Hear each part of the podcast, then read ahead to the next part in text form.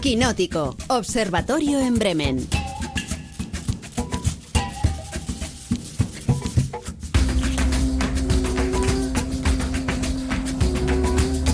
Saludamos primero a la anfitriona de este observatorio, Janina Pérez Arias. Janina Bremen, buenos días, ¿cómo estás? Buenos días, guten Morgen. ¿Todo bien por allí? Todo muy bien, muy frío porque para allá vamos. Ya es otoño, otoño, invierno absurdo. Otoño ¿no? y Sí. otoño, otoño y frío, frío, frío. Bueno, hoy recibimos por la puerta grande a una persona que es una nueva colaboradora de Quinótico en esta política nuestra de incorporar nuevas voces al programa. Va a venirse a Quinótico para hacer algo que no es lo que va a hacer hoy, lo contaremos después, porque hoy está aquí por otro asunto. Pontevedra, Susana Pedreira, buen día. Buen día, me encanta lo de la puerta grande, aunque me falta la alfombra roja, pero yo me visualizo. Ha sonado un poco taurino lo de la mm, puerta grande, pero bueno, ya está, todo bien. Susana, como saben los oyentes, bueno, pues coincidimos eh, con ella en un alto en el camino este verano, en su programa de los findes del verano. Y allí dedicamos un tramo a los directores de fotografía. Nos acompañó José Luis Alcaine este verano y el maestro Alcaine nos lanzaba una propuesta. Nos decía que cuando viésemos Madres Paralelas, la nueva película de Pedro Almodóvar, pues que le volviéramos a llamar y que vista la película él nos podría contar cómo hizo la fotografía. Yo sé que Janina la ha visto. eh, ¿Tú, Susana, la has visto o no? A ver, la duda ofende, soy la novata, la colaboradora recién llegada, pero vengo con los deberes hechos. Claro, el lunes, en pleno puente festivo, que me fui yo al cine a disfrutar de Madres Paralelas. Sí, sí, sí, la he visto. Y la fotografía bien. Bueno, la fotografía impresionante. Me compraría cualquier escena, cualquier plano como cuadro para mi casa. De verdad, lo disfruté muchísimo. Me suele pasar con las películas de Almodóvar que siempre pienso, esta escena en concreto que bien lucía en mi salón. Pues lo pensé una y otra vez viendo la película. Pues esto le va a encantar a nuestro invitado porque en Quinótico cumplimos la palabra que damos. José Luis Alcaine, buenos días. Eh, buenos días. Encantado de oíros. Y buenos días a todos. ¿Cómo estás? Buenos días. Buenos días. Muy bien, pues nada, aquí eh, escuchándoos encantado. Bueno, pues nos alegramos mucho también de escucharte a ti. Antes de comenzar con la conversación, le hemos pedido a nuestro compañero David Iglesias, que también está aquí en la mesa. David, buenos días. Buenos días, David. Que nos dibuje el perfil de nuestro invitado. ¿Quién es José Luis Alcaine? Pues director de fotografía de casi un centenar de películas, como El Sur, El viaje a ninguna parte, La pasión turca, Ay Carmela y El Lute. 20 nominaciones y 5 veces ganador del premio Goya a mejor dirección de fotografía. Los dos primeros llegaron por sus trabajos con Fernando Trueba en El sueño del mono loco y también Belle Époque. Después volvería a subirse a recoger el cabezón por El pájaro de la felicidad, El caballero Don Quijote y Las Trece Rosas. Ha trabajado también con Pedro Almodóvar hasta en nueve ocasiones en películas como Mujeres al borde de un ataque de nervios, Átame, Volver, La piel que habito con la que cosechó el premio Vulcain en el Festival de Cannes o la recién estrenada Madres Paralelas.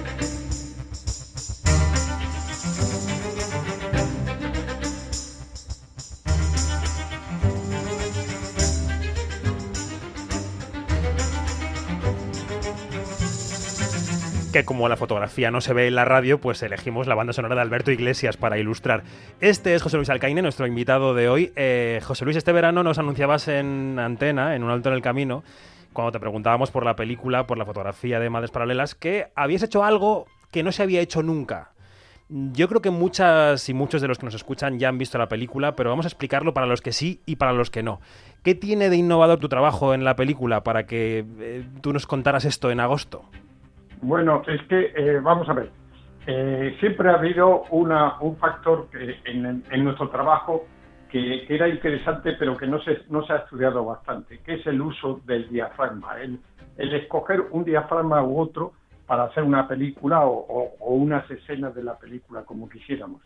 Ya hubo eh, un, un director de fotografía, digamos, pionero en este asunto, que fue Greg Toland, que fue el gran director de fotografía del Ciudadano Kane, pero también de la uva de la de la ira y de muchas otras películas. Y, su, pro- y siempre su propósito era conseguir, como le había pedido, por cierto, Orson Welles, que eh, en, el, en el plano estuviese lo- casi todo a foco, si era posible todo. Ajá.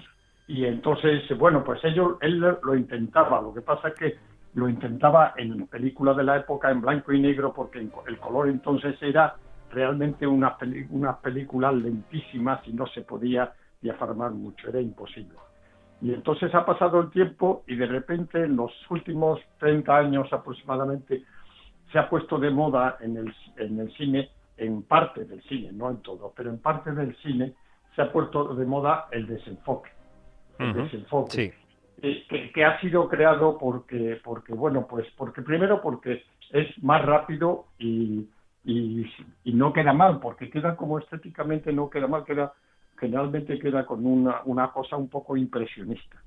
Pero yo dándole vueltas a, en, la, en la maldita pandemia, dándole vueltas a la imagen, se me, me, me, me, me creé yo mismo un relato, que es que de alguna manera el hecho de que estuviera gran parte de la pantalla desenfocada en los cines, eh, digamos, de alguna manera rechazaba al espectador. El espectador quería más información y se encontraba con que no tenía apenas información. Evidentemente, el desenfocar todo es para que el director ponga el acento en un punto de la pantalla Claro. y dirija al espectador. Pero el espectador mm, actual tiene ansia, digamos, de participar de alguna manera y de, bueno, también el, el, el antiguo, pero bueno, eh, de participar y de ver, ver, ver las acciones por dentro y escoger a dónde mirar de, de lo que se le, le, mostraba en pantalla. Y eso no, era, no es posible con, el, con gran parte del cine actual. Entonces yo ya decidí tratar de, de convencer, pues a quién más, a quién, a quién, pues a Pedro, de, de, convencer, de convencerle de que iba a quedar bien la cosa de, de tener a foco lo más posible eh, los personajes y los decorados. ¿Y tardaste en convencerle? Nada, no tardé en nada. Vamos, de verdad lo, lo vio clarísimo. Lo vio clarísimo. Tener en cuenta que, que Pedro es de un es una clase de director que hay de, de, de, los que hay pocos, por eso tiene tanto éxito, por cierto, porque eh, digamos que vigila casi todos los aspectos de, de, lo que se ve en pantalla. Quiero decir eso que los decorados los pasábamos al microscopio, los colores, los, los atrezos, los muebles, el maquillaje también, el, el, la, la, ropa, el vestuario, vamos, hay, hay, desfiles, el atrezo, el atrezo que ya sabes que cómo se llama, eh, los objetos y los, sí, los, sí. los, pequeños cachivaches que pueden haber en, eh, cuando, cuando va a ser la película, se llena un almacén de, de trastos de estos, el suelo que de filas y filas y filas para que él vaya escogiendo lo que se va a ver. Luego, luego además de eso, en general siempre hay una, una cosa que, que, ahora parece que no estaría, no está tan, tan de moda, digamos, que es que quiere que se vean las librerías bien. Y si es posible, a poco los libros. Y que se vean los títulos, ¿verdad? Los títulos. Esto viene de la pandemia también. Claramente. De tanto zoom que queríamos lucir los fondos de las casas. Pero date, daros cuenta una cosa, cuando hacemos un, un, plano en que está un actor y detrás está la librería, él se pasa, él evidentemente pasa tiempo con los actores, pero cuando vayamos, vamos a rodar ese plano, 20 minutos fácilmente escogiendo los libros que van a estar ahí, uh -huh. que se van a ver, que van a ser un momento, pero que él quiere que se note, porque, bueno, también es verdad que ahora con, con, el, con la cosa de Internet y tal, tú congelas la, el fotograma en tu visión del Internet claro. de una peli y tú puedes ver perfectamente todos los detalles. Y él parte de esa idea y, y quiere que, que, quede claro qué es lo que esa persona, ese actor, ese personaje tiene en la, en la, en su biblioteca. Mm. Pero, pero José Luis, eh, en, en, tu descripción hay una especie de contradicción, ¿no? Porque tú dices, Pedro Almodóvar es un director que lo, que lo quiere controlar todo, todos los aspectos de la película, y en cambio dices, no, no, con mis propuestas él eh, me las compra, o sea, él me hace caso. ¿Cómo se articulan las dos cosas? Bueno, pues eh, porque, porque los dos somos fervientes partidarios de, de una cosa que, que, de los dos, ¿eh? Los dos, y es, y es de que las películas tienen una vida propia una vida que se va desarrollando durante el rodaje y a la que hay que, digamos, adaptarse a cada momento porque la película va cambiando y más uh -huh. tal, tal, como la, la, rodamos nosotros, Pedro y yo, porque la rodamos eh, en que no tenemos nada, nada digamos, previsto o nada eh, de, esta, de esto que hacen, se hace mucho en el cine actual, de un storyboard, con los dibujos de los planos y todo ese tipo de cosas. Eso hay que olvidarse de ello en la película de Pedro. Es decir, que hay que ir creando sobre la marcha. Y entonces al crear sobre la marcha, yo a eso me adapto muy bien, porque mm. realmente me parece que, que, debe de ser así. Bueno. Y entonces al crearse, al, al crearse sobre la marcha lo que ocurre es que te van surgiendo ideas en el momento a las que te adaptas muy fácilmente porque estás abierto a ellas. Porque si estuvieses eh, con una idea muy preconcebida, se ha acabado. Se va a lo que está preconcebido y, esto es terrible, pero digamos que la culpa, mm. la culpa, la culpa la tiene el maestro Hitchcock. sí, sí, no olvidemos que el maestro Hitchcock, que es un que realmente yo lo considero un maestro y sus películas son la repera, porque además, porque Hitchcock venía del cine mudo, él empezó en el cine mudo. Entonces, eh, en el cine mudo primaba la imagen, primaba lo visual porque no había eh, apenas sonido. Entonces, o no había ningún sonido. Entonces él es un creador de imágenes visuales que está bien. Pero eh, en la entrevista con Truffaut tiene una frase que a mí me parece que le ha hecho relativamente daño al cine que le sigue, digamos, que le sigue muy de cerca. Y es una frase que decía, yo dos meses antes de rodar la película ya la tengo rodada. Hmm. Porque sabía qué, plano, quería hmm. hacer para cada escena de manera minuciosa. Eh, Susana, creo que tenía una pregunta para ti, José Luis.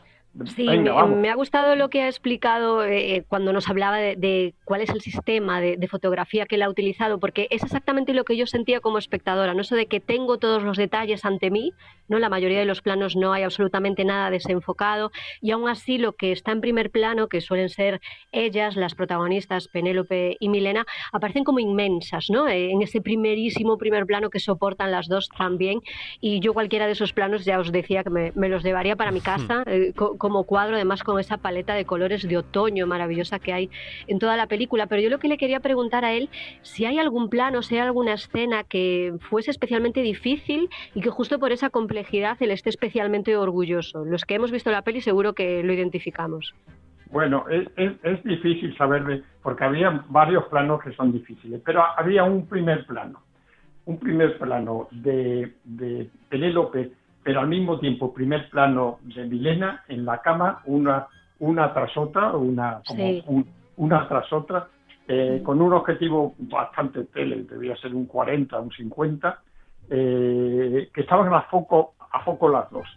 Ese es un plano eh, que, tuve que aprovechar que un, un, un, objetivo estaba fuera de madre un poco y porque cerraba a 22 de diafragma eso teníamos que hablar de los diafragmas y tal, pero vamos a dejarlo. Pero los, los, objetivos pues, te pueden abrir, por ejemplo, a uno y medio o a dos de diafragma o pueden cerrar normalmente a 22 o a 16 a veces. Entonces, casi toda la película está muy cerrada, está a 16, 22 para que haya mucha profundidad de foco y todo esté a foco. Pero en ese plano era dificilísimo porque no, no conseguíamos el foco, el foco en, los, en las dos caras al mismo tiempo. Y entonces había un objetivo que estaba mal, estaba mal y se cerraba más. Y ese objetivo fue el que empleamos. Y es, se, cerraba bastante más, como un diafragma más del 22 a 32 de diafragma. Qué interesante. Y, qué interesante. Y, entonces rodamos a 32 de diafragma, que es un objetivo, es un plano en que está, si quiero lo mando por WhatsApp Pero qué afortunados los pues que no lo hayan visto, que ahora se van a fijar muchísimo, muchísimo esa escena. nosotros, entre nosotros sois muy de admirar los de este programa y los que estáis participando en él, porque eh, tratar, porque estáis tratando mucho, mucho, o cosa que os, os agradezco, porque no lo hacen, pocos críticos lo hacen, mucho de la imagen. Y eso es, eso es espléndido y con la dificultad de que tenéis que hablar de ella, que no la estáis enseñando. Efectivamente, y de términos técnicos que la gente no conoce en casa, pero bueno, te tenemos a ti, que es el privilegio real de este programa para hablar de ello. Eh, decía Susana la paleta de colores que era otoñal, ¿no? De Madres Paralelas. Yo te quería preguntar, José Luis, por la importancia del color, porque Almodóvar es un director al que, al que tú me corregirás, pero le gusta mucho la luz. No hay escenas oscuras, borrosas, como en un tipo de cine que casi no se adivina lo que está en la pantalla, todo se ve todo se ve claramente eh, en la pantalla, ¿no? Se rueda distinto, ¿no? Con un director al que le gusta mucho la luz que con otro al que le gustan las sombras. Claro, eh, eh, eso es así. pero pero se les puede se les puede convencer de lo, de lo contrario. Por ejemplo, te cuento, porque está ya en la historia del cine, ¿no? se puede matar a un niño, la película de Chicho Ibáñez Serrano, sí. que es una película de terror. Y cuando, cuando la planteamos con Chicho, Chicho me decía, bueno, ya sabemos la película de terror, la sombra en la pared, lo que se acerca, y yo digo, nada de eso, nada de eso. Tiene que ser una luz natural para que el terror venga de las situaciones y pueda ocurrirle a cualquiera en un momento dado. Porque si no, las películas de terror, yo siempre, yo como espectador digo, ¿y por qué se mete esa persona en ese sitio tan oscuro? Efectivamente. ¿Por qué esa chica va tranquilamente por ese sitio en que no se ve nada y es un callejón lleno de sombras? Entonces yo pienso lo contrario, que el callejón tendría que estar lleno de luz y que de repente, ¡paf!, ocurre lo inesperado. Mm. Entonces, Janina, Sí, em, es que a, a mí de verdad que me maravilla, José Luis, que, que tú, pues, si me permites decirte tú, eh, tutearte, em, hayas conseguido trasladar a imagen una visión tan particular como lo es lo- la de Almodóvar. Eh, porque tú eres, digamos que tú eres el culpable de lo que nosotros vemos que es almodovoria, alma- almodovoriano o almodoroviano. Almodovariano. término complejo. Exactamente. Y este y no solamente esto, sino es también la reinterpretación, vuelvo al- a, la paleta de colores, que es la reinterpretación del tecnicolor. Esta cosa que, que, que, que tú le, lograste captar de Almodóvar. Yo quería irme un poquito hacia atrás porque no todo ha sido miel sobre hojuelas en, tu relación con Almodóvar. Eh, me remito a Átame, donde tuviste un desencuentro con Almodóvar, y yo quería que después, que, nos contaras, después de Átame, que pasaron tantos años, ¿cómo fue ese reencuentro y el ir depurando una imagen o imágenes que hasta hoy en día son que no se pueden separar. Yo no puedo separar a Almodóvar del trabajo de José Luis. No lo voy a hacer Mm. jamás en la vida. ¿Cómo, cómo ha sido esto? Bueno, eh, a- viene, viene un poquito de- del e- enorme éxito y de, de la película de Mujeres. Mujeres, que fue una- la primera película que yo rodé con, con Pedro, eh, yo no hacía ese tipo de fotografía del tipo de mujeres, pero, pero deduje con, en mis conversaciones con Pedro, porque él no, no, no termina, él como ningún director, ¿eh? no te dice, quiero esta luz exactamente o esto. Entonces uno tiene que hablar, ir hablando día tras día cuando la preparación de la película y lo va viendo claro. Y entonces eh, yo, digamos, digerí lo que lo que Pedro eh, me, me iba, me iba diciendo y el resultado fue la película de, de- de mujeres. Pero yo soy tiendo a tratar de no repetirme nunca y de tratar de renovar constantemente y de cambiar. Tanto es así que uno, una de mis obligaciones casi, y lo he conseguido llevar a cabo, es olvidarme totalmente de lo que he hecho en una película cuando empiezo otra. Es decir, que no haya referencias de otros trabajos en mi trabajo, por lo menos de, de otros trabajos anteriores. Y entonces el, el caso es que tuvo tal éxito Mujeres, y él est- estuvo tan encantado porque Mujeres tiene también esa cualidad de que pone en, en valor el juego de colores de Pedro, de, de las películas de Pedro. Y entonces en Átame, bueno, pues él pensaba que yo debía de hacer una fotografía igual, porque, eh, bueno, igual, bueno, pues en el mismo sentido que Mujeres. Y yo no, yo pensaba que, que tenía que ser una fotografía distinta que la de que estuviese jugando también con los tal, pero distinta, como más dramática, con algo más de sombras y tal. Y ahí chocamos, y ahí chocamos. Y luego, pues, lo que ocurrió es que nos pasamos 10 años sin trabajar juntos. Y entonces, de repente, pues un día suena el teléfono y la directora de producción, Esther García, excelente directora de producción de, de Deseo, eh, me preguntó si tenía algún inconveniente en volver a trabajar con Pedro. Y yo dije que no, que encantado, que vamos a, que, que íbamos allá. Y entonces volvimos a, a trabajar con Pedro. Por cierto, que os debo declarar que no son nueve películas las que he hecho con Pedro. Eh, con Pedro, es que tengo, quiero puntualizarlo porque Claro, me claro hace- que sí. Me hace gracia. Son ocho y media, igual que Fellini, porque está la voz humana, es media. Bueno, Efectivamente, porque es un mediometraje técnicamente, Sí. ¿eh? sí, Eh, sí, eh, sí. Si, si me permites, este, eh, una, una, cosita más, eh, es el, eh, lo de la luz en los actores, ¿no? Tú como nadie has logrado captar o, digamos, escoger la luz necesaria para que se vea y para que el, actor transmita todo lo que te quiere transmitir, ¿no? Que, que es ese, esa gama de emociones. Yo podría decir que gracias a ti fue que eh, Banderas consiguió destacar en Dolor y Gloria, igual que vemos ahora que Penélope da todo lo que ella tiene gracias a la luz que le has puesto.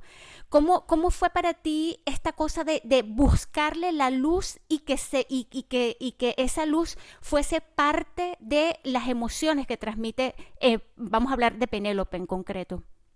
Bueno, eh, es que lo que ocurre es que yo de pequeño, yo me he criado, dada mi edad, fue, me he criado viendo no cine en color, sino más bien blanco y negro. Hmm.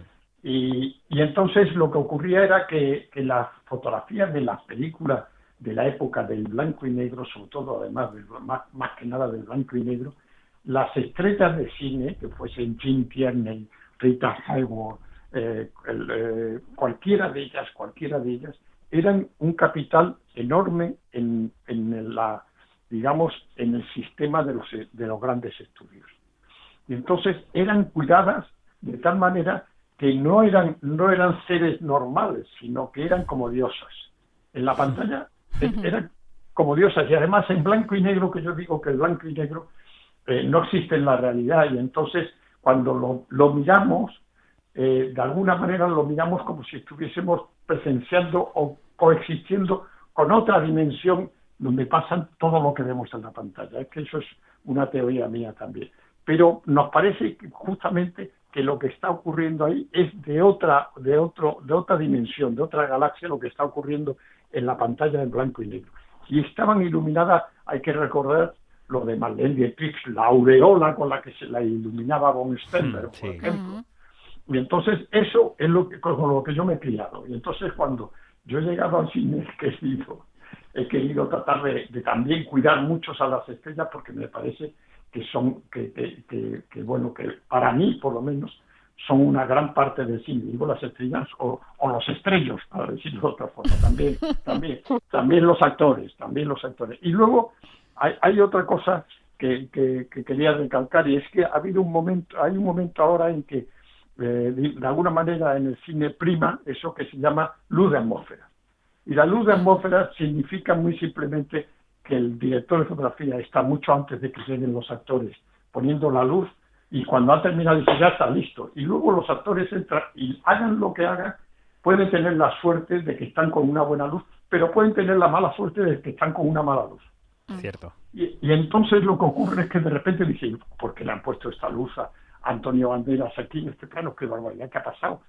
Y entonces no es más que la rapidez de rodaje y el hecho de que no tienen tan, piensan más en la atmósfera de, la, la escena y no tanto en, en la emoción que puede transmitir el actor que me parece fundamental. Bueno. Pues es una charla deliciosa con José Luis Alcaínez sobre fotografía, sobre cine, sobre amor al cine, sobre todo. José Luis, nos quedamos ya casi sin tiempo, pero no quería dejarte escapar sin preguntarte por, eh, por un tema que no sé qué, opinarás, pero yo te lo voy a preguntar igual. Francia acaba de escoger a Titán para representar a su cinematografía ante los Oscar. Titán es la palma de oro en el último Festival de Cannes. Y nuestra Academia de Cine no ha seleccionado vuestra película como se esperaba porque era la favorita. Eh, ¿Os esperabais ir eh, volver a emprender el camino de Hollywood o, no? Bueno, eh, el, caso, eso de la película extranjera siempre tiene muchos, muchos, muchas aristas, ¿no?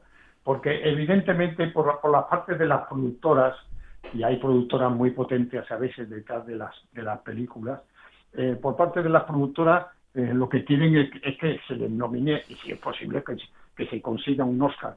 Pero no, no, ve, no ven con claridad mejor esa película que están apoyando y tal, y por estas partes y tal y cual, no, no va a tener ningún, absolutamente ninguna posibilidad en, la, en los Oscars. Ya ha pasado, ya ha pasado con muchas películas. Pero claro, bueno, con, con Pedro está ocurriendo otra cosa que también ha pasado ya en la historia del cine en Europa y en Estados Unidos. Y es que eh, los grandes realizadores de cine llegan un momento en que pierden fuerza en sus, en sus países de origen Quiero decir, en su última época, eh, eh, Fellini eh, no, no, no iba, el público italiano no iba a ver a Fellini o a Berman, el público sueco. Tenía, tenían, seguían teniendo mucho éxito fuera de sus países de origen. pero en los países de origen decían, bueno, ah, hay que pasar página, otra cosa. Hmm. Y entonces se dejaba de lado unos talentos musicales, pero ha pasado en la historia, bueno, pasó con un día en, en Estados Unidos también, en un momento dado y tal. Entonces, eh, eh, esto ocurre, es- parece que son, es un signo de los tiempos. Y, y es más o menos lo que ha ocurrido, más o menos. Bueno, pues a ver qué ocurre. Aquí desde aquí le deseamos mucha suerte al buen patrón ¿eh? en su carrera de los Oscar, pero queríamos hablar contigo sobre este asunto porque erais favoritos y bueno, pues ya sabéis, los votos de la No, academia lo, lo que son libres. Es que te quiero, te quiero hacer una puntualización. Sí, sí, sí, sí. Eh, en los Oscars, en las secciones eh, independientes, digamos, las secciones que no son eh, mejor película extranjera, en todas las otras secciones, la película de, de Pedro Almodóvar puede participar. Por supuesto. Y entonces, como ya ocurrió en otra ocasión, puede tener el premio al mejor director y al mejor guion, por ejemplo. O mejor actriz. O a mejor actriz. Y no estaba nominada en aquella época la película de Sí, sí. y entonces eh, demostró que es que como ha, ha pasado porque hay que reconocer una cosa las votaciones yo re- yo digo siempre que las votaciones bueno pues hay que tomarla un poco por- con pinzas eso que digan no es que es la mejor película porque la ha elegido los Goyas bueno pues yo yo tengo cinco premios Goya y creo que dos puede ser que tres están muy acertados pero los otros dos no estoy de acuerdo con ellos eso que me los han dado de más Ahora te digo otra cosa, que también hay películas que no me han dado el Goya y que pensaba, pues se lo merecía. Pero esto, esto es así, esto es así. Pues las ovejas que entran por las que salen, José Luis. Ya está. Todo, todo en orden. José Luis Alcaine, un placer hablar contigo. Gracias por el piropo que nos has echado en- inmerecidamente, porque nuestra suerte es que eh, maestros como tú se pongan al teléfono. Así que muchas gracias. Nada, gracias a vosotros. Un abrazo, Un abrazo fuerte. fuerte. Un abrazo Adiós, enorme. abrazo. José Luis. Hasta la Un próxima. y besos a las chicas. Eso. Gracias. Eso. Recibidos, Gracias, gracias. gracias José Luis. Bueno, eh, Susana, Yanina, eh, aparte de la lección de fotografía, eh, qué, Qué lección de humanidad, ¿no? Wow, Y tanto, y tanto, de verdad, yo lo escuchaba y volví a pensar en ese momento de visionado de, de la peli en el cine, que además fui sola, que no sé si os pasa, pero estás más atenta a las Mm. películas cuando vas sola al cine, que yo es algo que hago mm, de poco tiempo esta parte. Antes yo entendía el cine como una cita y ahora me encanta ir sola al cine. Y sobre Mm. todo has empezado a entender el trabajo, el mío o el de Yanina, que es ir al cine no solo como espectador, sino para luego hablar de la película, que es un horror porque estás con medio cerebro conectado todo el tiempo. Es verdad, es verdad, pero de momento no lo veo como un horror. Me ha gustado la experiencia. Vale, Podéis vale. invitarme de colaboradora novata más veces, que yo me voy a ver las películas, muy atenta. Bueno, eh, es que tenemos que contar qué ha venido a hacer a este rancho Susana Pedreira. Chan, chan, chan, chan. A ver, a ver, a Vamos ver. a, ver si- intentar... A ver, ¿lo quieres contar tú? Venga, cuéntalo tú. va. No, no, no, yo iba a decir, a ver si les gusta a tus, a tus oyentes. Cuéntalo tú, claro, eres igual, el igual- jefe. igual dejan de escucharnos. No, digo que contigo vamos a hablar de libros, de libros sobre el audiovisual, eh, porque el otro día, por ejemplo, empezamos a hablar con Fernando de musicales, ha tenido mucho éxito en redes, a la gente le gustó mucho, y contigo queremos hablar de libros. Empezaremos muy pronto, no diremos cuándo, porque hay un poco todavía que ensillar y montar el caballo, pero Claro. dentro de poco hablaremos de libros, porque es, tu pas- es una de tus pasiones, ¿no, Susana? Sí, yo siempre lo digo, yo vivo entre micros y libros, o sea que yo en- encantada, porque hay muchos libros, es verdad, que, que hablan del cine, ¿no? Siempre hablamos de los libros que son llevados al cine. Bueno, pues no es eso, son libros que hablan de cine, que como es la pasión de, de David y de toda la gente que hace este programa, pues nada, venga, vamos a buscar cine en los libros. Venga, y no seremos estrictos, ¿eh? O sea, que serán libros que de alguna manera se crucen con el audiovisual, con el cine, con las series. Así que, Janina, pon en el grupo propuestas, ¿eh? Para que Estoy súper entusiasmada, súper entusiasmada. Ya tengo un par de ellos aquí. Bueno, Ah, qué bien, pues ya me lo